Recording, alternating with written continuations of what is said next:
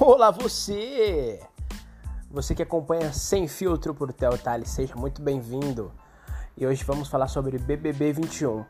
Olha, com a, com a volta de Projota e Arthur do Paredão, isso que foi já esperado, né? Foi muito interessante né, ver ambos voltarem, porque o tombo deles vão ser muito maior. Né? O Projota já tá falando que foi um sinal ele voltando e tudo mais. Eu quero muito que o Projota vá para o paredão e coloque o João, né? Coloque o João Luiz. É... Imagine só o dia que o Projota colocar o João Luiz.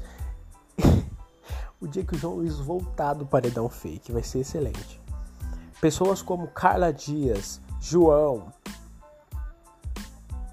Gilberto, acho que até seria interessante sim o Gil estar no, nesse paredão fake.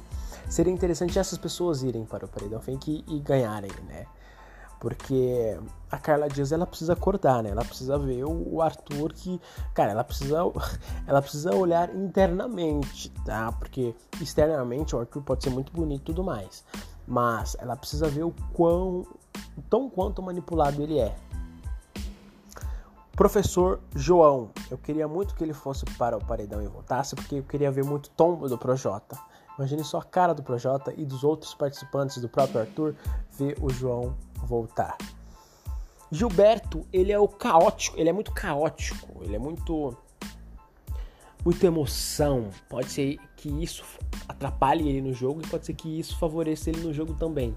Então o Gilberto é um cara que eu também queria que ele fosse para o paredão fake e observasse tudo do lado de do lado de fora entre aspas, né?